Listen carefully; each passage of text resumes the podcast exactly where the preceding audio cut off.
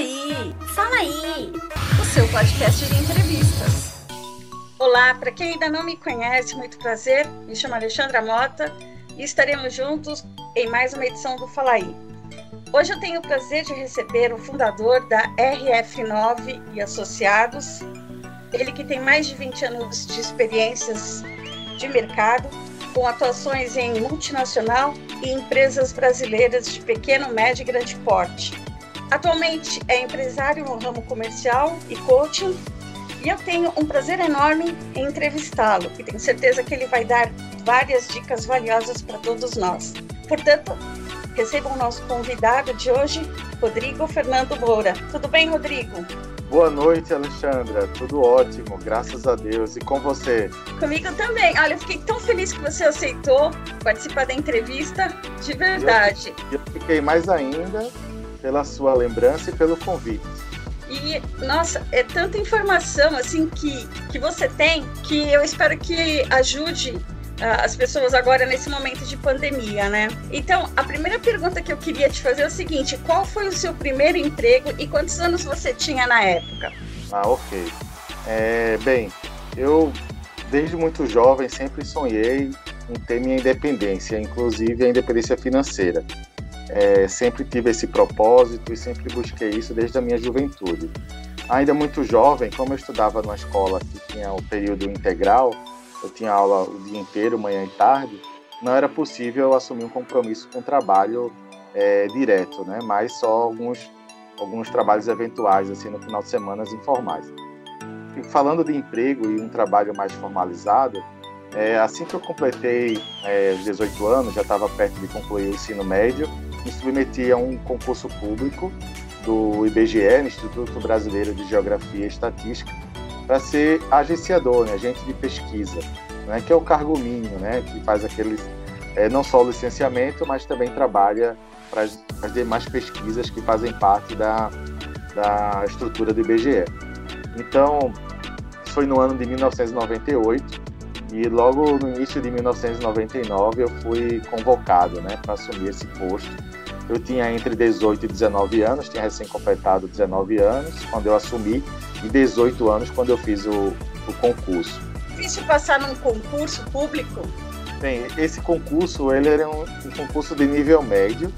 Eu me lembro muito bem que nós fizemos provas de matemática, geografia e português eu vinha é, numa preparação já muito forte para as provas do vestibular, né? Vinha bem atualizado, vinha bem é, preparado, né, para fazer esse tipo de prova e os assuntos nela envolvidos, mas acaba é, tendo dificuldade normal por conta da própria concorrência, né? É, se a gente fosse calcular lá naquela época, eram mais de 50 pessoas por vaga. Então, é, considerando a concorrência, pode dizer que seria difícil sim.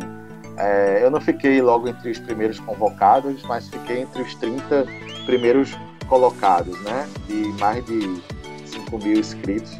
Então é, é, difícil, sim, de certa forma, mas eu tive essa oportunidade, essa porta, né? É, para iniciar, iniciar bem ainda muito jovem, né? Com emprego público federal, mesmo que seja de contrato temporário, né? De dois anos, que foi a nova lei do governo ainda do Fernando Henrique, né? Do contrato temporário. E qual foi a empresa que você mais gostou de trabalhar? Essa foi a primeira, né? Teve é. alguma assim ao longo da sua carreira que você mais gostou? Olha, é, a que eu estou gostando mais é a atual, tá certo? Que é a minha própria empresa. É, é, é ela está ainda na fase de bebê, né? É, mas eu estou muito feliz pela, por essa realização de estar tá construindo a minha própria história, é, conectado com outras histórias.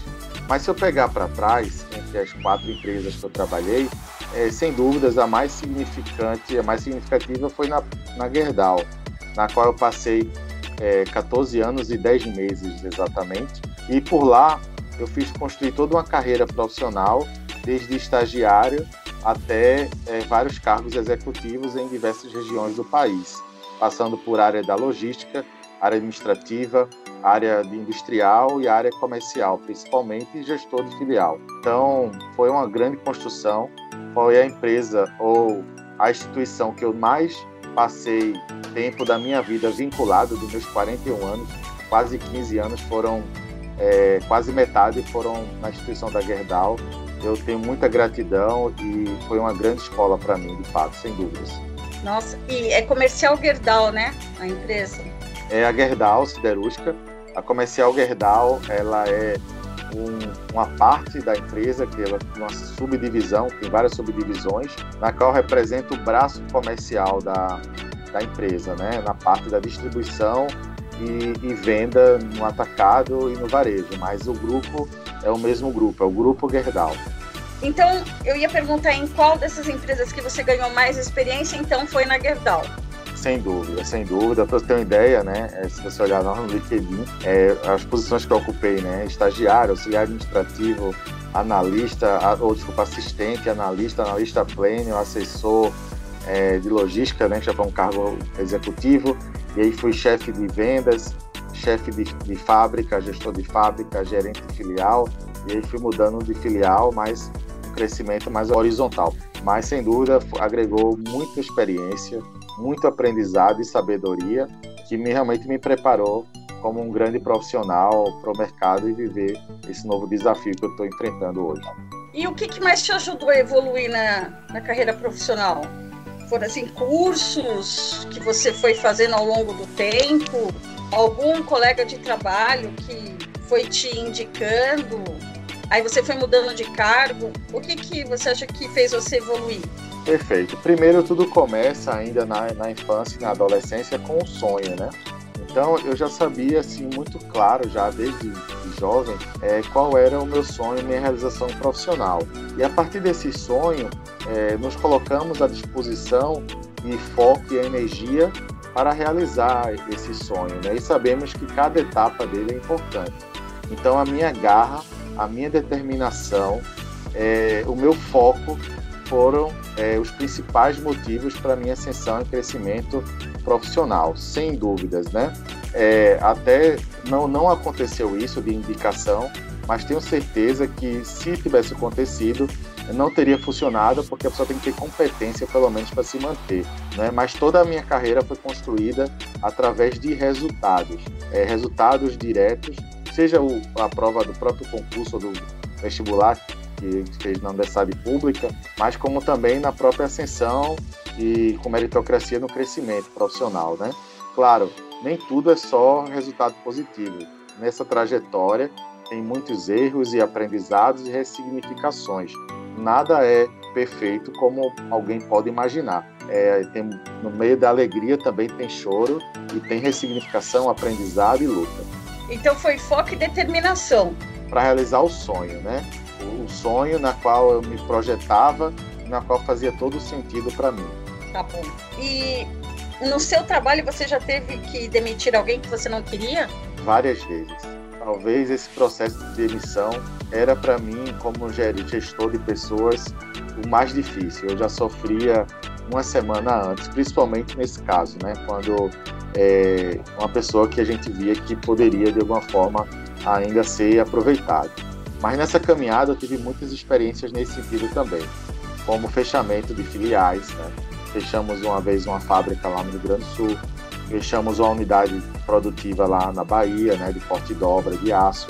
É, e a primeira demissão que eu fiz foi muito marcante. Logo quando eu era já no primeiro cargo de gestor, eu só tinha dois é, colaboradores diretos, né, ligados a mim. Eu estava numa época assim, nessa época de férias, e quando o gerente me ligou, dizendo assim, nas minhas férias, olha, você tem que escolher um, ou fulano A ou fulano B.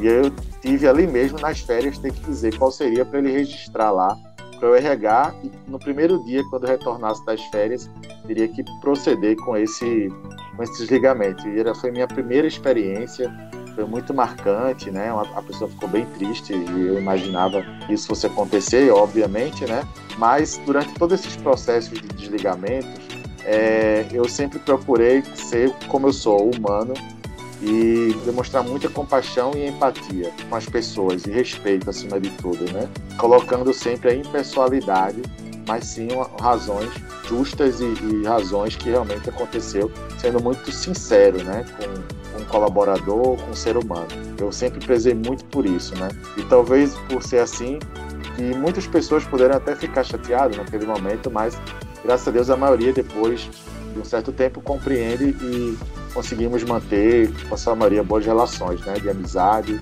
e consideração. É difícil. Tem uma colega minha que ela teve que fechar uma parte da empresa, mas ela chorava tanto. Né?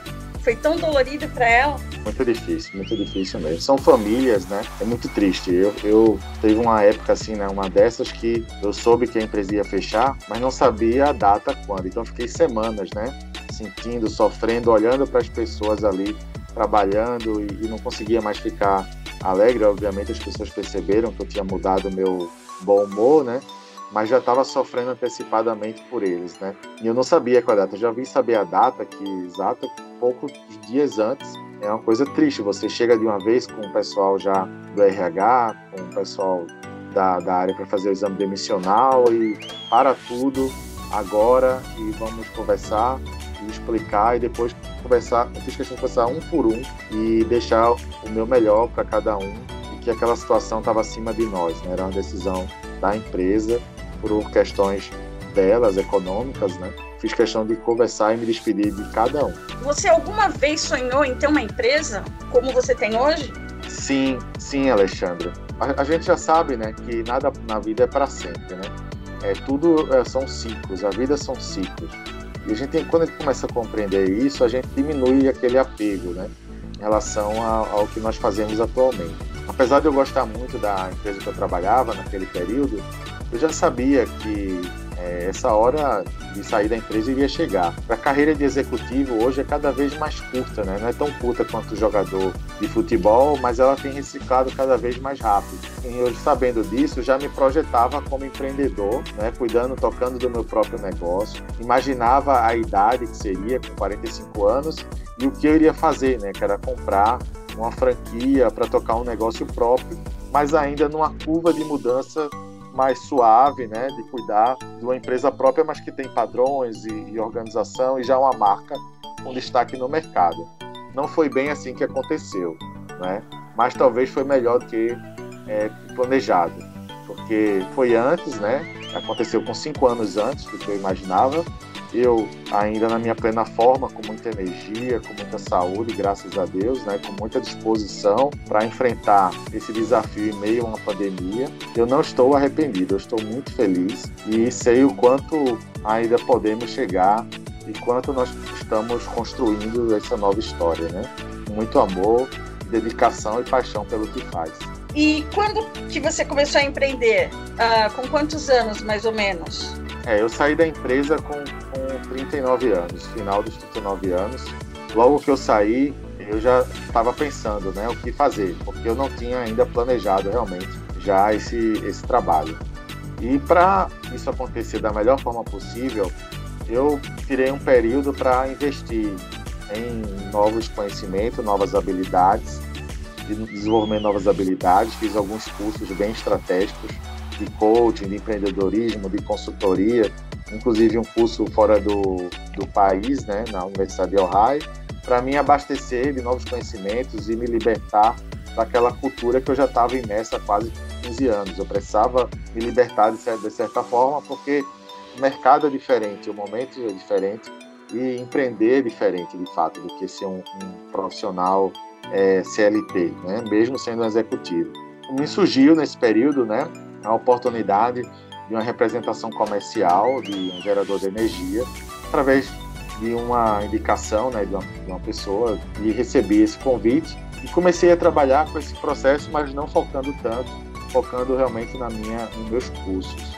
Mas foi já o começo quase que imediato após a minha saída da, da Gerdau, da instituição.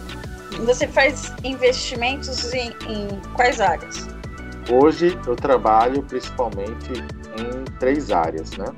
É na área de energia, que foi a continuidade e a evolução desse trabalho com gerador. Esse, esse trabalho se ampliou, né? então não só é o gerador, mas hoje temos energia é, fotovoltaica, temos também hoje uma representação de empresa, uma empresa representamos também uma empresa de engenharia que presta serviços de elétrica, mecânica, manutenção, instalação industrial e predial E estamos começando o um negócio também em projetos de energia solar. Né? Então, essa área de energia começou pela venda de um simples gerador, de um produto, e hoje a gente tem ampliado né, esse, esse leque. Hoje, por exemplo, eu trabalhei muito forte para esse segmento.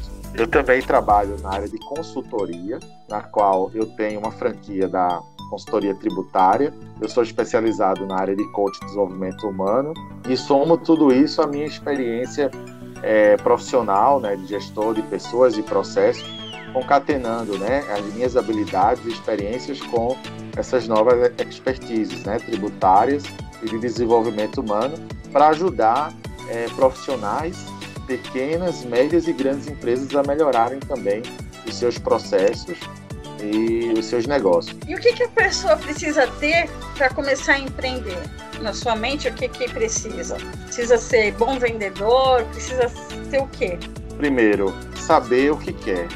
Saber se conhecer um pouco, conhecer é, do que gosta e ter coragem. É, coragem para enfrentar a incerteza. Tem que ter um senso de liberdade, né? Para enfrentar a incerteza com autoestima, com confiança, para lidar com as adversidades e essas incertezas e determinação, tá certo? Porque a partir dessa base, é, que está é, tá muito ligada ao autoconhecimento, é, a pessoa vai construir o seu caminho, mesmo que erre, mas o erro vai se tornar experiência e aprendizado, será ressignificado e terá uma continuidade.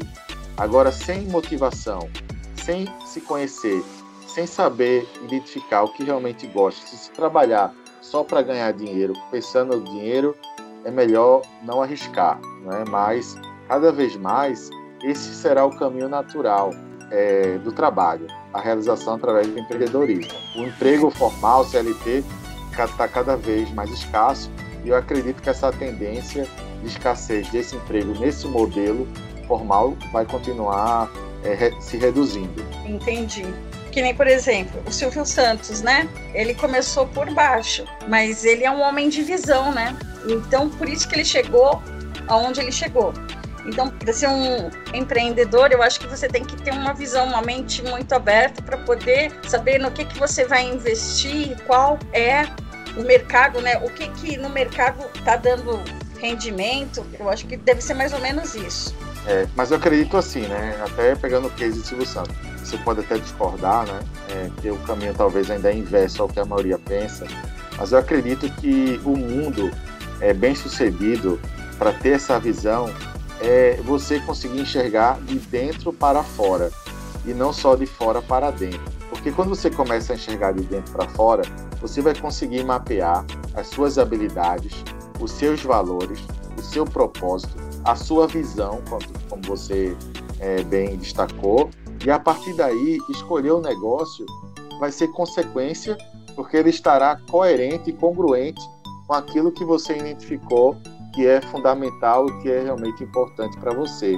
Porque não adianta o Silvio Santos, com certeza não teria sucesso se ele não tivesse fazendo um trabalho que não tivesse um propósito, um significado para ele, é, ou se fosse só para ganhar dinheiro. O dinheiro é consequência. Né? Ah, faz esse curso porque dá mais dinheiro. Não vai ser um profissional feliz. Será que é porque mais dá mais dinheiro? Mas será que é, tá, faz sentido para aquela pessoa? Por exemplo, eu não gosto da área de segurança pública, da área de medicina. Eu seria um profissional muito frustrado.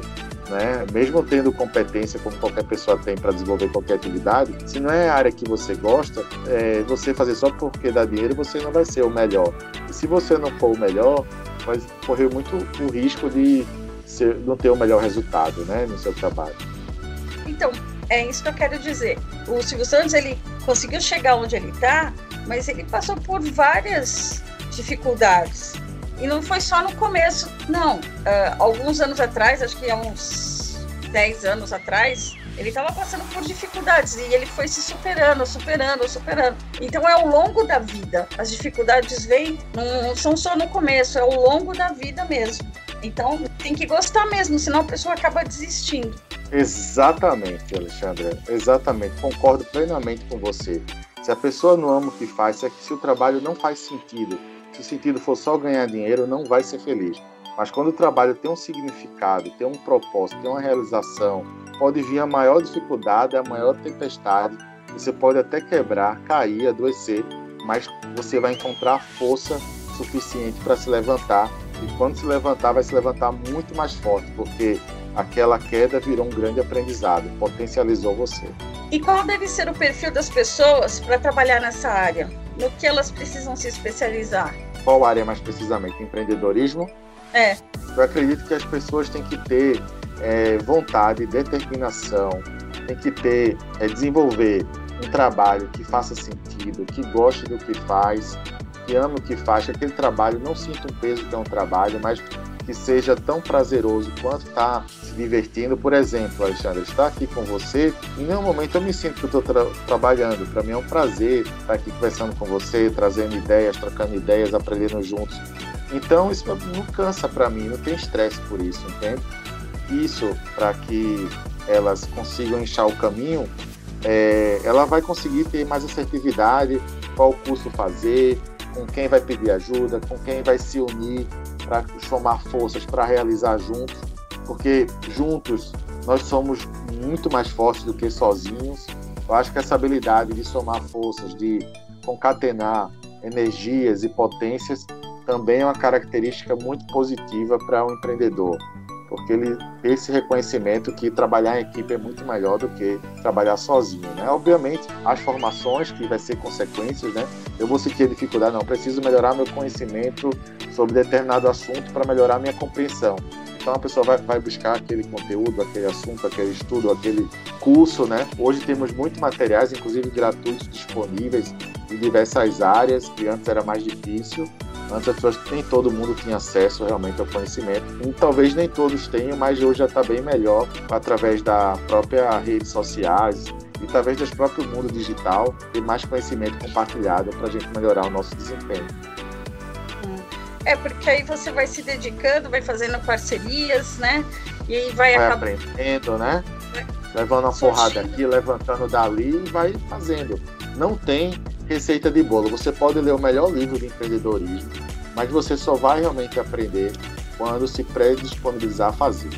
Pode ter certeza disso. E não é, ficar dando ênfase ao erro ou aos julgamentos, mas focar realmente naquele sonho seu e ter determinação e se cair vai levantar e um dia depois do outro e vai vencer. Tem dois filmes bastante bacana nesse sentido, né, da persistência, que é aquele, né, é, que fala da felicidade. Eu tô esqueci até o nome do, do, título, mas é aquele rapaz que ele tinha um filho, ele cuidava do filho dele. Will Smith. Ele, isso. Agora me recordo o nome do filme. Sei que tem felicidade.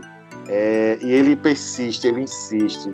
Ele, tinha, ele levando aquela máquina de, de, de datografar para vender, e ele ganha um, um estágio, e ele faz daquele estágio a, a vida dele, dá o seu sangue, né? Em nome do filho dele também. Enfim, ele tem um resultado fantástico porque ele investiu, ele acreditou, ele persistiu. Eu assisti é... esse filme. Ele emocionante, né, esse filme. Ele pergunta para um senhor é, que trabalha na bolsa de valores se precisa ter faculdade para trabalhar na bolsa de valores. Ele falou que não, não, não precisa. E aí ele consegue fazer um estágio mas ele fica seis meses sem receber nada. Nada, nada. Sem ganhar nada. Precisando, né? E precisando. E precisando ainda com um filho pequeno. Ele e o Viu filho. que ele dorme na estação do, do metrô, no banheiro. Bem, bem sofrido, né? Bem sofrido. E ele foi dormir em abrigo também, com o filho. Foi uma dificuldade. Mas aí depois ele consegue a vaga ele consegue a vaga no final do, do estágio, ele, ele consegue a vaga do emprego e, e aí ele começa a trabalhar com, no mercado né, financeiro, é, com compra e venda de ações e depois ele fica milionário. Mas assim, ele se dedicou muito, foi muito difícil e conseguiu. Então, e às vezes essa dificuldade ela só vai valorizar a vitória, o aprendizado, a experiência, sabe? Porque não tem receita assim, mas só realmente fazendo vivendo, aprendendo, é, construindo é que realmente você vai construir e aprender de fato. É, então, aí, é, onde que você sonha em chegar profissionalmente? É, eu realizei um sonho né, de infância, que era me tornar um grande executivo de uma grande multinacional. Esse sonho foi realizado e eu achava muito distante Eu vim de classe média baixa e parecia ainda muito distante. E eu consegui, com 27 anos de idade, né, quando eu me tornei executivo é, na, na Gerdau. É, e hoje, um meu grande sonho é, claro, ser bem sucedido profissionalmente nos meus negócios, mas conseguir principalmente compartilhar e contribuir através das minhas experiências e conhecimento, agregar valor na vida das pessoas, no intuito de abrir, ampliar a consciência e desenvolver líderes empreendedores, pela querer influenciar, mas pelo exemplo, pelo esforço, pelo trabalho, por essa conquista, compartilhar tudo que eu aprendi com as pessoas para que as pessoas também possam é, refletir e desejarem buscar a sua liberdade, né? A sua liberdade profissional, financeira, pessoal e ao mesmo tempo com liberdade a sua felicidade. É, você fez um curso, né, de empreendedorismo de alto impacto. Foi no Instituto Brasileiro de Coaching em São Paulo. Isso. Eu agradeço muito até aproveitar aqui publicamente, recomendar. Nós recomendamos aquilo que é bom, né? É, eu conheci o, o, IBC, o Instituto Brasileiro de Coaching, ainda aqui em Recife, né, numa divulgação do curso deles aqui do PSC. É, há tempo que eu já desejava fazer o curso de coaching para melhorar minha performance profissional de gestão de pessoas e acabou que indo mais além, né? Não só nesse sentido, mas como eu já estava no caminho do empreendedorismo, me ajudou muito, porque o curso de coaching ele nos traz ferramentas muito práticas, aplicáveis que ajuda, que nos ajuda diretamente como profissionais a melhorar o nosso resultado, o nosso desempenho e também a contribuir para o desempenho do, do colega, né? Ou do parceiro ou do cliente. É, a ser mais assertivos, fazer perguntas mais assertivas, né? Que eu possa compreender de fato a necessidade do cliente, gerar mais conexão. E depois desse primeiro curso que eu fiz do IBC, que é o PSC Professional Self Coach, eu continuei fazendo outros é, o Business Executive Coach, Business Executive Coach, fiz o Master Trainer, que é de apresentação, né? Que é um curso muito mais do que uma oratória, é um curso de trainer mesmo. E depois eu fiz esse, né, de mentoria de alto impacto com o Marcos Marx, que é o filho do José Roberto Marx, que virou especialista hoje, criou a sua própria academia é, de desenvolvimento de líderes, empreendedores, né? Em uma área que eu sou apaixonado. Então, foi também um dos cursos significativos que eu fiz lá no, no IBC, em São Paulo, inclusive. É bom você dar essas dicas, porque quem tiver interesse também pode procurar, né? Por esses Isso. cursos e tentar Isso. seguir por esse caminho também. É, eu recomendo o IBC, é o primeiro instituto de coach é, validado pelo MEC, né, reconhecido pelo MEC. É, o Roberto Marques é um grande professor, um grande mestre. Ele participa de ele mesmo faz, é, dava os próprios cursos muitas vezes com muito amor percebido né, no que ele fazia e o resultado dele, o crescimento dele é só consequência do que ele faz realmente com amor e paixão, com empreendedorismo e a entrega dele o que ele vive hoje é o resultado de tudo isso, sem dúvida. E você também dá palestra? Então, é, dentro do meu propósito de desenvolvimento humano, né, de consultoria de desenvolvimento humano e de compartilhar conhecimentos, como eu, eu gosto de falar em público, gosto de falar com pessoas, gosto de conectar com pessoas, a palestra faz parte do meu portfólio, mas é, comecei fazendo algumas antes da pandemia, mas depois que a gente teve essa, essa dificuldade da pandemia, a gente parou por um tempo esse período das palestras, mas não parei né, substituir pelas lives. Mas o importante era a gente estar sempre conectado com as pessoas, construindo junto, aprendendo, trocando, né? E eu estou muito feliz até porque eu não me via falando para a câmera, falando para o celular. Era até acho que eu demorei para começar a fazer isso, mas eu vi que não tem muito mistério, que não é tão diferente, apesar que é, e que já logo estou me, me adaptando a essa nova realidade e já pelo menos não estou sentindo dificuldade apesar de muito longe de, de perfeição ou de algo parecido, mas me sinto já bem à vontade nesse canal, nesse meio de comunicação. Então, mas é, é mais fácil falar com as câmeras ou fazer uma palestra para um, um, público grande? Eu gosto muito de pessoas, eu gosto muito do contato. Eu gosto muito de pegar na mão, de abraçar, de olhar, nos de, de olhar nos olhos, né? Eu gosto do calor humano, eu prefiro o calor humano. Mas já que não é possível, né? As câmeras estão aí, as, os celulares estão aí, o mundo digital está aí. É, e o que mais impressiona, que eu acho incrível, que é, presencialmente seria mais difícil, é numa live, numa simples live caseira, a gente conseguir reunir gente do Brasil inteiro. Eu acho incrível isso, sabe? No mesmo lugar, gente do Pará, do Amazonas, gente do Sul, gente do Nordeste, do interior das capitais. Eu acho incrível isso, é incrível. A gente tem uma média aí de 30 pessoas assim online, ao vivo, né? No final dá mais de 200, 200, 300 né? que passaram pela live. É, Para principiante, eu acho que é um bom resultado. Mas eu acho incrível assim quantas pessoas, né, passam ali, interagem com a gente e a gente tem se aprimorado nisso e, e eu estou muito feliz aí com o resultado da, das nossas lives, né? E o propósito não é ganhar nada, é só realmente participar, interagir, aprender, compartilhar, fazer amigos, né? Trocar conhecimentos, ideias. É, quando a gente faz o que gosta, realmente é, é apaixonante. Então, eu, eu assisti a sua live, né? Você tem mais de 10 mil seguidores no seu Instagram. Aí você estava falando, né? sobre Smart, que seria uma ferramenta para as pessoas é, conseguirem se adaptar na própria vida, né, no, no, seu dia a dia, nos seus projetos de vida, essa ferramenta. Então, o S seria em inglês específico, o M seria mensurável, o A atingível, o R relevante, o T tempo, o E ética e o R recompensa. E aí você foi explicando, né, cada, cada letra, o que, que significava.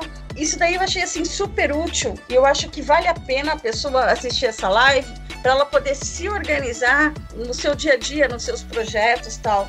Então, porque depois você fez uma interação, né, com as pessoas, tipo, cada um ia passar exercício, né, para as pessoas fazerem. Mas assim, quem, quem quiser acessar você no Instagram, você tem lá, né, disponível algumas lives que podem também ajudar as pessoas, né? Qual que é o seu Instagram? Você quer passar?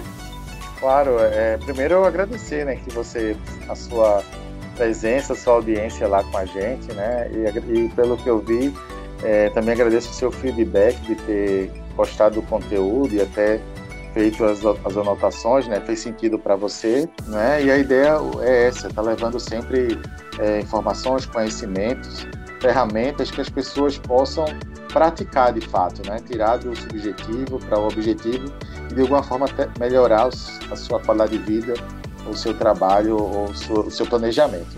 Essa ferramenta Smarter, né? Ela é uma ferramenta de planejamento, tanto pode ser de uma empresa ou pode ser da pessoa é individual, né, que vai ajudar a definir um planejamento com metas, como você colocou bem, né, mensuráveis, específicas, que vai linkar você ao seu objetivo, né? E a partir daí você construir o seu propósito, o seu objetivo de forma que você não se perca nesse caminho. É, será um prazer sim compartilhar o meu Instagram. É bem fácil, é arroba Rodrigo Fernando Moura, tudo junto. E agradeço e sejam todos bem-vindos. É, adoro fazer amigos, trocar ideias, conhecer pessoas. Está é, tá sendo um prazer enorme, Alexandre, estar aqui conversando com você. Eu estou aprendendo muito também. Prazer é meu. Pessoa a, a, fazer contato, né? A conversar. Então é minha paixão. É, é, eu adoro isso e, e, eu me sinto muito feliz de tentar poder ser útil de alguma forma. E agora eu queria saber se você acha que o Brasil é um país que interessa, é interessante a nível de investimentos para os países estrangeiros. Brasil, se não for o mais interessante, é um dos mais, né? E cego de quem não vê, quem discordar.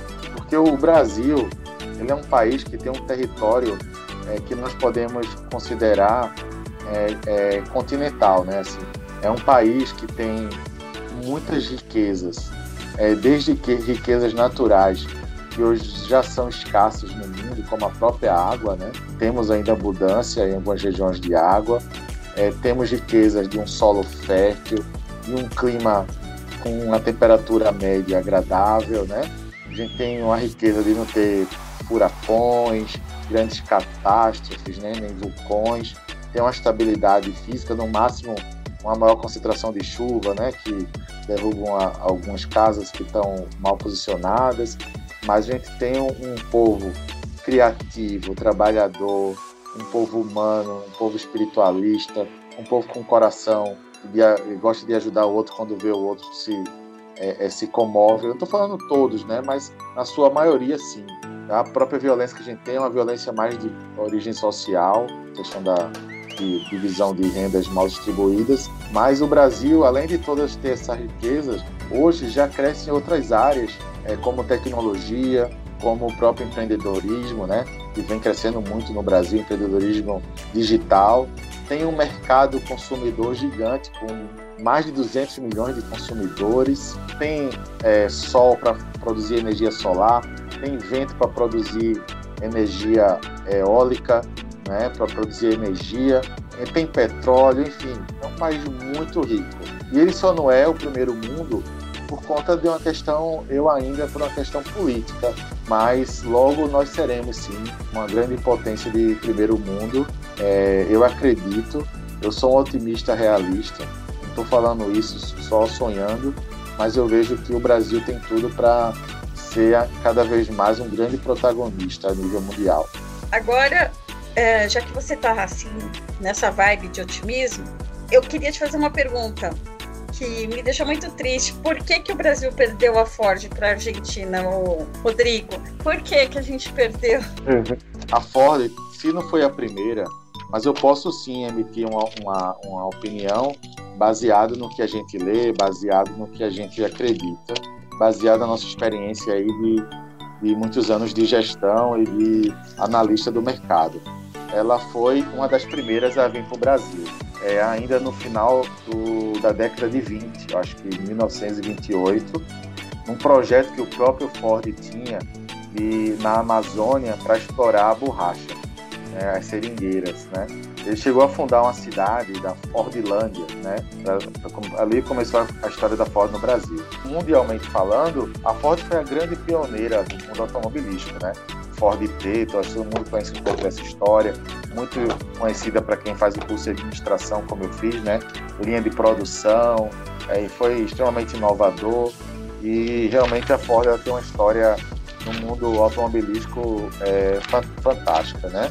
Mas eu não atribuiria é, um motivo só para a saída da Ford do Brasil. Eu acho que é uma série de, de motivos. Se eu for pegar pelo que a Ford divulgou através da sua alta direção para o mercado, se você for olhar nas revistas, ela é bem objetiva, né? E coloca que o, motivo oficial é, é devido ao ambiente econômico e também a questão da agravada pela pandemia você procurar, essa foi a nota oficial da Ford, tá? Quando eu trabalhei na Bahia, morei em Lauro de Freitas, né? Era gestor da Comercial Gerdau de Salvador. Eu, conheci uma, uma, colega lá, que ela é até de São Paulo, é, Ana Carla, que ela trabalhava na, na Ford lá da Bahia. E naquela época, em 2018, ela já falava para mim da desmobilização que já estava acontecendo. Então, quero dizer para você que não foi do dia para a noite que a Ford apagou a luz e foi embora, entende? Para quem está de fora pode pensar e enxergar assim, mas foi uma questão estratégica da Ford sair do Brasil. Ela avaliou, né, com certeza, o mercado. A gente viu no Brasil, nesses últimos anos, entrar muitos novos entrantes. antigamente era Ford, Volkswagen, né, Fiat, Chevrolet, só tinha essa. Viu novas empresas entrando no Brasil. Aqui em Pernambuco, por exemplo, tem a fábrica da, da Jeep, que hoje é uma marca que pertence ao grupo Fiat. Mas só para você entender, o próprio grupo Jeep, é, com sua autonomia, já estava produzindo mais carros que a Ford no Brasil todo é, nas suas fábricas. Né? Em 2019, a Ford tinha encerrado a fábrica de caminhões em São Paulo, né? Então ela já vinha no processo de desmobilização. Será e... que os modelos da Ford não estavam mais agradando o público brasileiro? Eu Ou... acredito que também.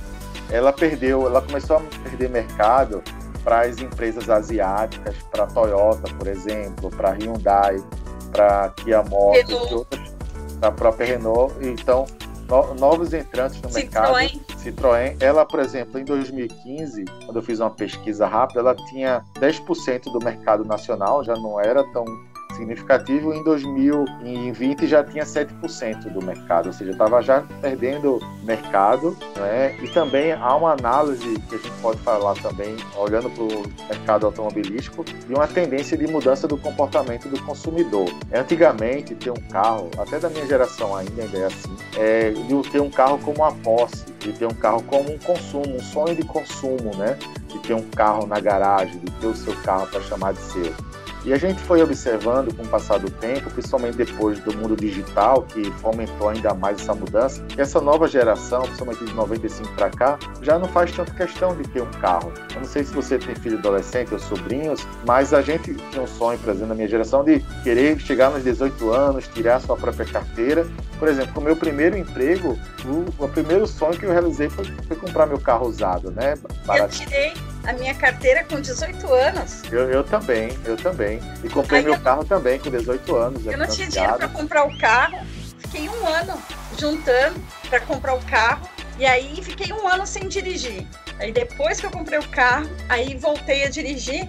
Mas assim, não dava com aquela prática tal, mas assim, me arrisquei. Eu tenho uma filha que tem 19 anos, ela ainda não tirou. E talvez nem tem vontade, né? Ou, né? Ela tá pensando, mas ela morre de medo. Mas como tem esse problema da, da pandemia, então as autoescolas estão fechadas, ela não conseguiu ainda. Mas assim, não tem aquela tem vontade. aquela vontade que nós tínhamos, né? Aquele é. sonho, né? Com 12 anos eu é, mexia no carro do meu pai, né? Escondido, né? E já ficava olhando as pessoas dirigir toda hora. Era um sonho realmente, né? De um adolescente, de um jovem. Para ter uma ideia, é, nos últimos 17 anos, 2020 foi a de menor produção industrial e usando apenas 50% da capacidade instalada no Brasil. Né? Então, houve mudança do consumidor, comportamento do consumidor, houve novos entrantes no mercado com carros de alta qualidade e performance, houve a, a falta de renovação da, da Ford, da própria Ford, de investir em novos modelos tecnológicos no Brasil. Eu acho que já houve uma, ela, a estratégia dela mesmo, né? Ela pode estar investindo em um lugar e desinvestindo em outro, focando na sua estratégia, né? Ela comenta que vai continuar atendendo o Brasil, mas com carros importados da Argentina e do Uruguai, que ela ainda tem unidade, porém a tendência é cada vez os carros dela desvalorizar. Isso é fato, né? é, desmobilizar e desvalorizar com um tempo que o mercado que ela já vinha perdendo já de algum tempo. Então acredito que é uma soma de, de fatores, tá? Não é só a pandemia. Talvez a pandemia acelerou o processo que já vinha acontecendo. Eu acredito que isso é um plano estratégico da empresa. Eu não vejo a Ford acabar mundialmente. Na Europa, ela lançou uma informação lá que até 2025, 100% dos carros da Ford serão elétricos, né? Na Europa. Então, você vê, ela está investindo lá, né, de alguma forma. E ela deve estar tá investindo nos Estados Unidos. A caminhonete Ford nos Estados Unidos é a mais vendida, né? Então, é uma, é uma segmentação de mercado, estratégia, mas eu não acredito no fim da Ford. E se ela perdeu aqui o Brasil, com certeza outros ganharam, né? É, e esse faz parte do mercado, tá? Uns ganham, outros perdem, um cresce, outros fecham. E se o Brasil fechou muita empresa no ano passado física, também foi um dos países que mais abriu empresa no mundo digital. É verdade. Então, é, outra coisa que é, eu lembrei agora, na nossa época, os nossos pais, às vezes, é, eles não tinham como buscar a gente. Porque uns tinham carro, outros ainda não tinham. Então a gente era obrigado a usar o ônibus. É, né? eu usei minha vida quase toda estudante de ônibus. Então era muito mais cansativo. Hoje não. Os pais vão buscar os jovens, ou então eles voltam de Uber. Na nossa época também não tinha Uber, né? Então existe agora mais facilidades. Então acho que por isso que também eles começaram a não ter tanto interesse em comprar um carro, em ter um carro, porque é uma despesa, né? Então precisa ter dinheiro para comprar, precisa ter dinheiro para fazer seguro, para pagar o IPVA, para pagar um monte de coisa. Então, por isso que. É, passou a existir recente novos modelos de negócio, você não precisa comprar o carro. Você tem um carro ali todo ano, pagando X por mês fixo, já está incluso todas as taxas, seguro, manutenção, e você a partir de um ano já pode trocar aquele modelo por outro, como um aluguel mesmo. Né? Muitos Ubers fazem isso até. É, não, não tem um carro próprio, eles alugam alugam por um preço menor, porque estão fazendo um contrato de longo prazo, e não compram o carro para não ficar aquela despesa cara de manutenção, seguro, né, se bater, enfim, se quebrar. É, e hoje está surgindo outros modelos de negócio, que o carro está virando serviço. E essa geração que viveu o carro como posse, ainda peguei essa geração, eu gosto, também gosto muito de, de carro, de automobilismo, cada vez mais está menos. É. Esse pensamento, né? É verdade. Qual que você acha que serão as regiões do Brasil que vão ter maior crescimento nos próximos anos? Olha, quando eu olho, enxergo o potencial, o região e as tendências que já estão acontecendo, eu colocaria assim, de crescimento o Nordeste numa posição bem privilegiada, tá certo? Hoje o Nordeste já é a segunda maior região econômica do Brasil, atrás apenas do Sudeste. Sei que são 15 estados, o Sul só tem três estados, mas o Sul com três estados tem uma economia maior que a do Nordeste. Eu vejo o Nordeste com a economia mais emergente, pelo potencial que tem. Mas eu vejo que todo o Brasil pode sim crescer.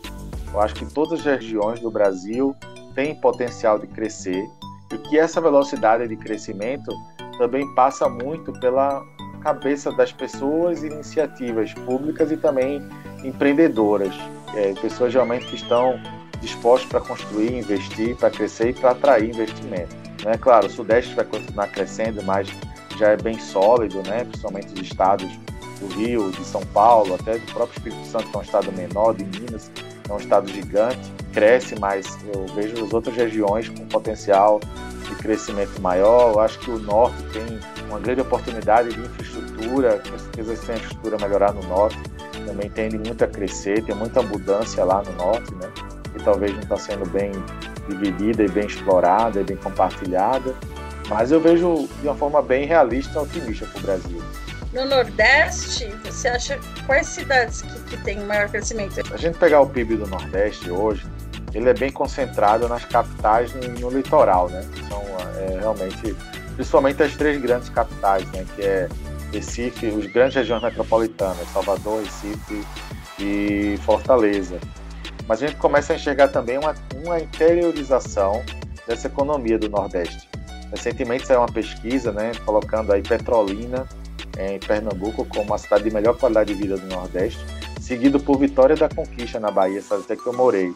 A gente vê o polo lá de Barreiras, a região de Barreiras crescendo muito com a soja, né, com os grãos, muito crescimento econômico. A região aqui de Caruaru, do Agreste também, é, que envolve a área até Santa Cruz do Capibaribe, com muita indústria e comércio, têxtil, né, principalmente, vem gente da região do Brasil todo comprar aqui para revender. É, eu vejo um crescimento do interior considerado também, não só nas capitais. Eu acho que a tendência é até descentralizar um pouco, como São Paulo aconteceu, né? Antigamente São Paulo era bem concentrado na capital e hoje a gente vê essa expansão caminhando forte cada vez mais para o interior. Eu acredito que esse movimento da interiorização é, já está ocorrendo aqui e deve ocorrer cada vez mais forte. Haja vista que você pode estar em qualquer lugar, estar conectado com o mundo inteiro, né? É, por que, que as empresas elas investem em coaching executivo? Olha, eu acho que as empresas ainda não investem muito, não, tá certo? Não, é, não, não acredito não. Assim, é, eu acho que tem muito para se fazer nessa trilha, nessa caminhada dos profissionais nas próprias grandes empresas ampliarem a sua capacidade de consciência, né? É, acredito que nas empresas hoje essa informação deve ser muito manipulada, vem muito redondinha para atender interesses e objetivos dos donos ou dos acionistas, não tanto para o desenvolvimento humano dos profissionais. Mas eu, particularmente, eu não consigo separar uma coisa da outra, né? Eu acredito que se os profissionais têm mais consciência, se a empresa tem um propósito claro e definido, onde há uma identificação com seus colaboradores, eu acredito que a empresa vai entregar mais. Né? Isso são várias barreiras para serem ultrapassadas. Mas no campo do empreendedorismo, eu acredito que nós encontraremos terrenos mais férteis de pessoas mais abertas e libertas para desenvolver o seu profissionalismo através do método coaching, do, de um consultor com método coaching. O método coaching ele proporciona não só o autoconhecimento para aquela pessoa ou aquele profissional, mas consegue também otimizar o foco dele em resultados e automaticamente entregar melhores resultados. E qual é a dica que você pode dar de investimentos? A gente tem que analisar bem as tendências, né? E junto com as tendências se identificar. Mas o mundo digital é uma tendência, as grandes plataformas de marketplace, você poder já comercializar um produto ali de imediato. Hoje, além do, do Mercado Livre, que é uma das empresas que mais cresce no Brasil, tem a plataforma da Amazon.com, a própria Magazine Luiza está colocando à disposição também uma plataforma para empreendedores digitais, o próprio Instagram, o Facebook. Então, a área que certamente vai expandir muito né, no crescimento e no empreendedorismo, as plataformas de marketplace, né, de uma forma até mais simples. E o próprio mundo digital, na qual a gente vai poder estar tá mais compartilhando informações, cursos, né, é, palestras, lives, enfim. O mundo digital é uma realidade que veio para ficar. Então, a grande tendência né, de crescimento de negócios digitais. E outras tendências mais, né, que está muito ligada ao consumo humano, como a própria energia, energia renovável, sustentável, independente, né, como a energia solar, fotovoltaica. Eu acredito que seja uma grande tendência de crescimento e de oportunidade, né, de crescimento para investimento. E hoje, o que é interessante assim, existem muitos modelos de negócios que são chamados de startups, hoje está muito na moda, né, de empresas menores com um poder de crescimento mais rápido e há muitos investimentos capitais para esse tipo de negócio, para esse tipo de empresa no modelo de negócio startup. Então, é uma tendência que cada vez mais também eu acredito que vai crescer e também franquias, franquear negócios, dar a oportunidade da pessoa empreender através de uma franquia. Antigamente a gente olhava para uma franquia, via uma McDonald's, um posto de gasolina Shell, mas hoje tem pequenas franquias que a pessoa já pode começar de uma forma simples e, e autônoma. Eu lembro que você tinha falado também de na área comida fitness, talvez, ou não? Ah, sim, legal. Foi bem lembrado, assim, porque isso já é uma tendência de comportamento do consumidor, né? Um consumidor, como do próprio carro, ser menos ligado à posse e olhar o carro mais como um serviço. A própria, a própria alimentação, né? Melhorar a qualidade da alimentação com a vida saudável. Então, alimentação saudável, é, cuidar mais da saúde, eu vejo como uma grande tendência, não só da alimentação, mas academias, exercícios, que muitos deles já são online, aplicativos de plataformas de aplicativos de atividade física, de meditação, tudo que vem para o bem-estar e saúde, qualidade de vida também deve crescer bastante. Essa área de cosméticos também não para de crescer no Brasil e no mundo, e o ser humano se preocupado mais com autocuidado, né? Com a, não só com a higiene, mas com a sua própria autoimagem, o seu próprio cuidado e bem-estar e sua saúde. São negócios que você olhar, é, por exemplo, essa, essas clínicas de estéticas, é, não tem crise para elas, são sempre lotadas, tem que agendar, né? Só tem semana que vem. Isso prova isso, essa tendência do ser humano estar tá se cuidando mais. Alimento orgânico também, né? Eu acho que você falou. Alimento orgânico, né? É, menos remédios fármacos, mais, mais remédios naturais, tudo que vai promover a saúde e a qualidade de vida, né? Já que hoje muitos já estão tentando refletir, às vezes até da própria perda de saúde, o que eu preciso mudar para não ter um infarto com 40 anos, né? E já ter um 40 anos com a vida saudável e ter uma vida mais prolongada, né? Com mais saúde mental e física. Bom, entrevistei o Rodrigo, a gente aprendeu um pouquinho, né, do, do, que ele fez de curso, do que ele acha que pode acontecer para o futuro e no, no, que, que a gente pode investir. Você falou também de advocacia tributária, né? É uma área que está em desenvolvimento no Nordeste, você falou, né? Porque aqui no, no, em São Paulo já é bastante conhecido, né? É, eu, eu tenho, dentro do meu trabalho de consultoria, né? Eu sou um franqueado da empresa tributária e eu acreditei nesse negócio porque é uma oportunidade de levar conhecimento para as empresas, mostrarem para elas que, na sua maioria, mais de 95% estão pagando impostos indevidamente por falta de conhecimento ou por falta de ferramenta que possa se analisar isso com frequência. E nós levamos essa expertise para as empresas e ajudamos a empresa a melhorar seus resultados com essa recuperação administrativa dos impostos pagos a maior indevidamente, ou seja, ajudando a empresa a ter melhores resultados de forma íntegra e com justiça social. Né? Então, eu quero agradecer a presença do Rodrigo, que aceitou fazer essa entrevista aqui para o nosso podcast. Sigam ele no Instagram para saber mais sobre. Rodrigo Fernando Moura, né, o meu principal Instagram. E lá no próprio cabeçalho vai estar o link para todos os outros negócios que eu desenvolvo. Fica mais fácil encontrar pelo Rodrigo Fernando Moura. Ok. Então eu vou falar o outro é RF9 underline business underline coaching. Quem quiser, esse daqui seria o da empresa. Muito obrigado você que ficou com a gente até o final. Segue a gente lá no Instagram. O meu é Alexandra5663 e o do nosso entrevistado, Rodrigo Fernando Moura, tudo junto, e RF9 underline business underline coaching. Com certeza você vai encontrar ele lá. Beijos e até a próxima entrevista. Tchau, Rodrigo. Até, Alexandra. Um grande abraço para você. Obrigado a você. Até logo. Você ouviu?